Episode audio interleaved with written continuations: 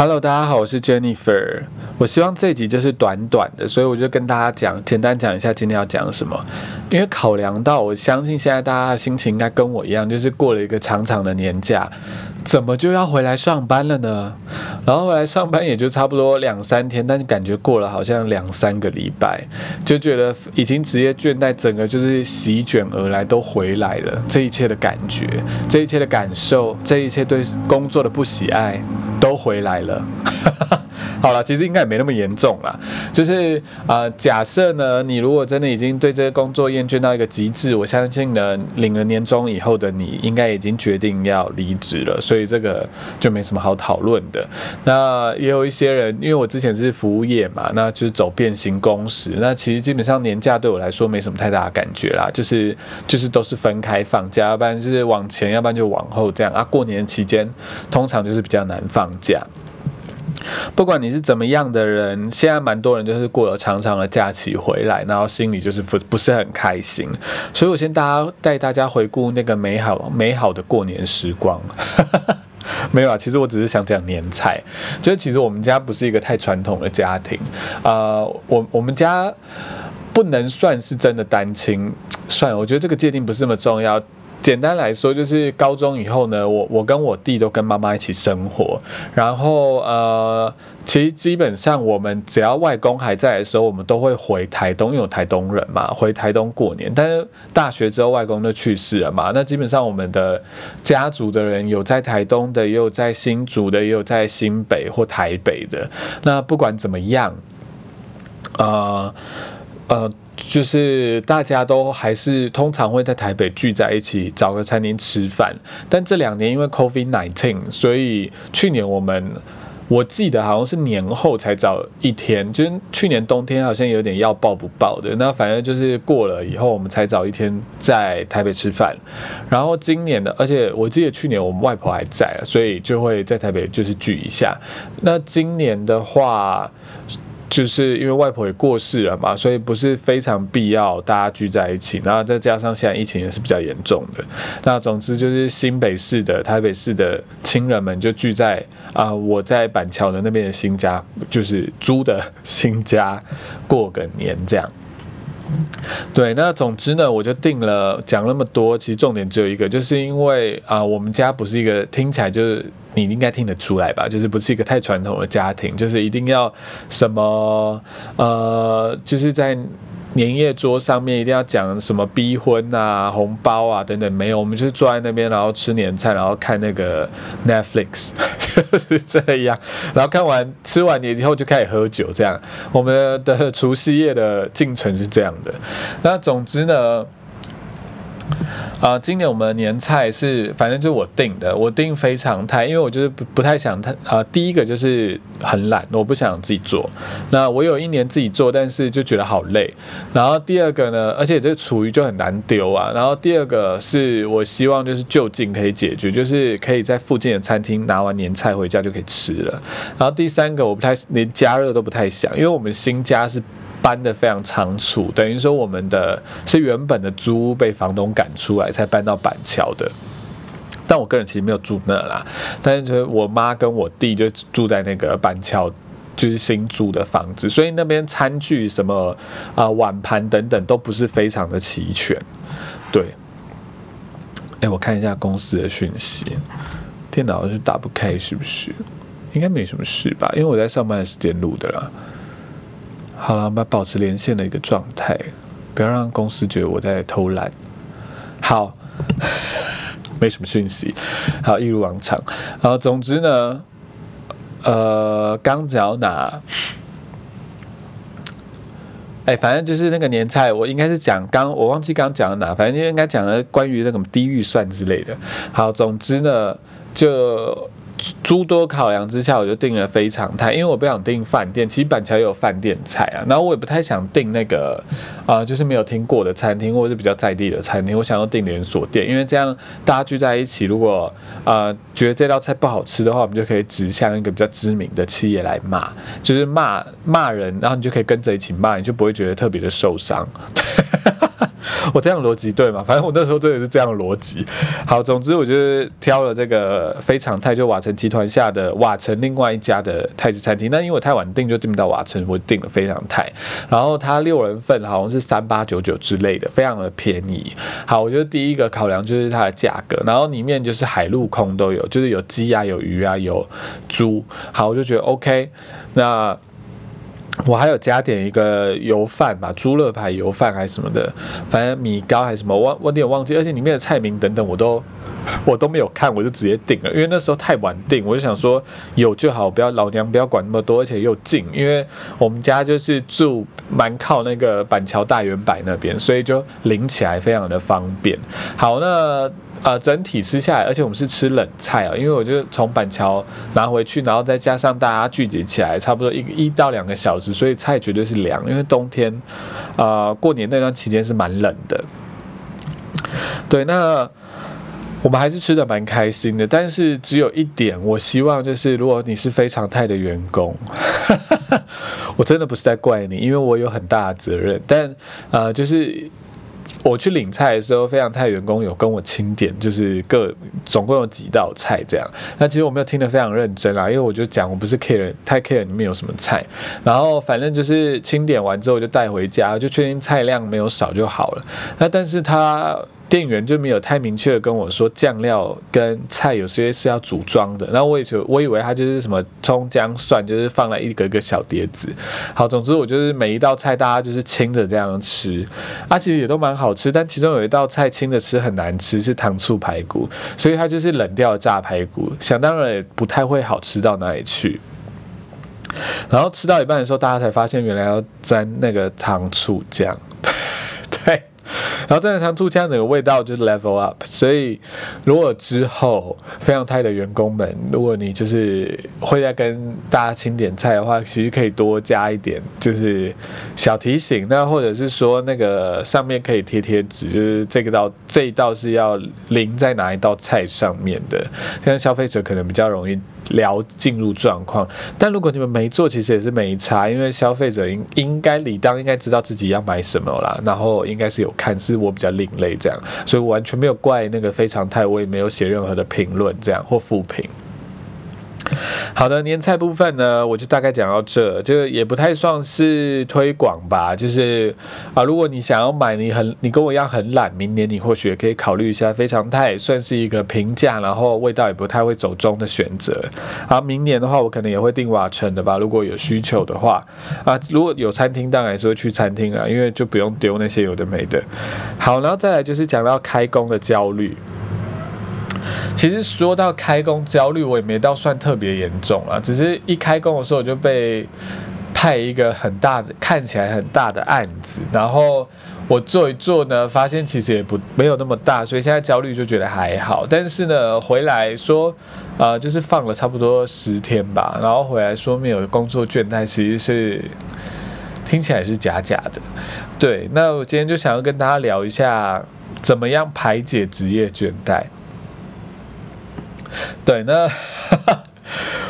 听起来好像我有写什么解方，但其实我的大纲就写了两个，就是年菜跟开工职业倦怠，就这样。所以其实我也是想说，就是边录边讲吧。就是啊，关于职业倦怠呢，我觉得首先要先理解的是它的起因，为什么你会有职业倦怠？我觉得会职业倦怠是原因，是因为其实人的专心度其实一直都没有办法是这么高又这么长期的，就是你一直在做一样的事，然后呃，同时你。又觉得非常的愉悦，其实还蛮难的吧？大部分的人应该都是诶，可能就是会希望工作有一些变化，或者是有一些挑战性，或者甚至就是可以一直有一种好玩的感觉。对，但是实际上就是蛮事与愿违的，因为呃。就现在的工作基本上都是蛮专业化的嘛，然后呃，如果你又是在更一个很大的企业，然后它非常稳定的话，然后这个职位的内容很明确的话，你要它不变化，你要它变化，基本上是真的有点难，有点为难人，因为你求的就是一个稳定，你要它变化。工作内容一直在变化，这件事情其实是不太合理的啦。好，所以不管怎么样，我们就先来讲一下职业倦怠的起因。假设呢，你呢是在一个基本上就是一个预期的落差嘛，就是如果你今天是在一个呃变动度比较低的。工作环境啊，你可能喜欢刺激啊，然后等等之类，就是跟你期待或你真的真心喜欢的工作内容、业务或性质有落差的时候，你就会产生职业倦怠。这是第一个。那第二个就是反之嘛，就是比如说你是在一个新创，它可能工作变动非常大，但你只求一点点的稳定，好，那这样的话可能也会造成职业倦怠，因为就是跟你的预期不符。然后第三个就是单纯你一件事情做太久，那但是其实就像我刚刚。讲人的专注力其实没有办法一直在同一个频率，或者是在一个紧绷的状态这么的久，对，所以你就造成一个职业倦怠。所以基本上我想应该是主要可以分这三个，那这些也都是我比较经历过的。那当然有一些比较特别的，是不太正常的状况哦，那就。就很多，比如说你老板不正常，他薪水没照常给，或者是你的公司整天在之前人，这些我也都有碰过。好，那我就觉得这些不正常，我们就不要再加入探，就是讨论这样。好，不管怎么样呢，我觉得首先职业倦怠第一件事情就是好好的问自己，这些职业倦怠怎么会发生？而我的话，我相信现在蛮多人都是这样的状况，就是呃放假然后回来工要工作，觉得很不爽。就这样，好，但是呢，如果就我自己这样的个案，我跟大家分享哦，就是我现在是其实是在那个，我觉得可以讲多一点不？对啊，不然大家也不太会了解这我我现在要分享什么状况，就是我现在其实是在。一家叫 Accenture 的公司工作，那 Accenture 其实是啊，就是管顾公司啦。然后 Accenture 它，你可以把它，它其实就是外包公司。我相信我之前应该有讲过类似的。然后它算是一个全球蛮知名的外包公司，它就会负责蛮多呃前几大企业的案子。那我工作的这个职位呢，它是负责 Google 的案子，所以实际上我其实是在 Google 啊。的工作环境工作，但是明文的规定是说我们不能讲我们在 Google 工作，所以呢，我是做 Google 相关的事情。好好，总之呢，就是大家应该听得出来吧，就是这一段这个工作的性质呢，是我好像在 Google 工作，但我其实也不是在 Google 工作。好，这是第一点，然后再来第二个是 Accenture 跟目前跟我的约是一年一签，对，所以就是也是蛮不稳定的。然后第三个是我们现在的团队是。我们其实是比较像是像业务这样，所以呢，呃，我们现在团队就是算是快速的成长，因为就是 Google 会花更多心力在我现在进行的这个啊，可以说是专案上面，对，所以就会这个团队就会就是。预期会有大大幅的工作量产生，所以他会先应征人，因为就是比较大的公司嘛，所以就会想要先有人这样。他的逻辑可能跟新创就会比较不一样。好，不管怎么样，呃，因为我上一家公司呢，就是在旅游的新创公司，然后我也面临过高速成长的阶段，但是因为它是新创公司，所以啊那时候。面临到 COVID-19，因为它是旅游新创，所以他就支遣了非常多人。所以对我而言，蛮大的焦虑是在于说，好，又来一个快速成长，我 我就觉得有一点害怕。对，就是关于过往的经验啦。所以我觉得，呃，另外一点是它也是约聘的，所以这就会造成我可能另外一层，哎，觉得没有那么舒适的地方。但是它的 package 其实非常好，就是它的薪资跟他给的，他一直都说没有年终，但今年给年终。也是蛮大方的，所以整体而言，我觉得我也不知道该怎么评价这工作。那我今年大概六月的时候就要续约，我也不知道会不会续成功。所以我觉得有很多这样的因子呢，啊，就会让我可能有一点点的也不太知道要怎么样去面对这个工作。所以我觉得有倦怠的产生，可能就是你要好好的看一下你的职涯跟你现在做的工作到底有没有啊 match。对，但我其实。在我毕业之后到现在，现在的这个阶段的职业倦怠是最低的，对，因为一方面也是因为我觉得是之前我做旅游新创，真的嗯，给我太大的震撼。对，呃，应该是说我那一几年吧，我我其实啊，我讲有系统一点哦。但我刚刚又想到另外一件事，让就让我先讲吧。对，就是我我最近就在听一个关于星座的 podcast，很好听，叫做《早安灵年》还是什么的。好，反正他们就在讲星座，然后我就去看一下我的星盘。好，那我就看了我的星盘，然后我也不知道那个网页。你大家去搜寻那个星盘，第一个连接应该就是，然后点进去之后，你是输入你的出生年月日跟时间嘛，然后你就可以看那个你每一年的运势，然后我就看我二十到三十岁这这几年的运势呢，其实都非常的，呃，有几年非常的好。然后我就回想说，这几年真的过得很好吗？没有，那几年要要不然就是爱情上被劈腿啊，要不然就是我之前在饭店一开始毕业在饭店工作嘛，饭店工作的时候，那时候老板，我跟你讲那时候真的很荒唐，因为我一开始在饭店工作，有一阵子我真的很认真在工作，就是差不多二二十几岁。的时候，快到三十的时候，就有一个焦虑，想说我一定要赶快，就是有一些薪水，要不然就是职位上、职称上面的要进这样子。就是我有那个三十焦虑啊，然后反正就蛮拼的，然后后来拼一拼，就拼到就会变成老板的左右手之类，因为那也是个中小企业。好，那总之老板那时候就会。一直把我拉进那个办公室，说就是怎么办？现在的饭店在台北经营饭店太难了，要不然我们就把它变成坐月子中心，让你去查一下怎么怎么经营什么之类的。我就觉得哇，so fucking。weird，就我会觉得很好笑。反正那时候我就觉得非常的荒唐。我想到这运势真的是好的吗？好，然后总之呢，我到了旅游新创又碰到 COVID nineteen，就是很衰，但是他的运势写的非常好。I don't know，然后 就是我就是啊三十左右就是经历这一些。我觉得一方面也称得上是很好，因为真的有升上来，然后也都也要转行的时候也都转成功。那一方面呢，我也不知道运到底是是不是好，对，就是真的会碰到蛮大的挫折。好，那总之就会造成我现在工作上一有一些苗头不对劲，我就会觉得很担忧这样。但呃，回过头来啦，就是像我刚刚讲的，因为就是经历过这些事情。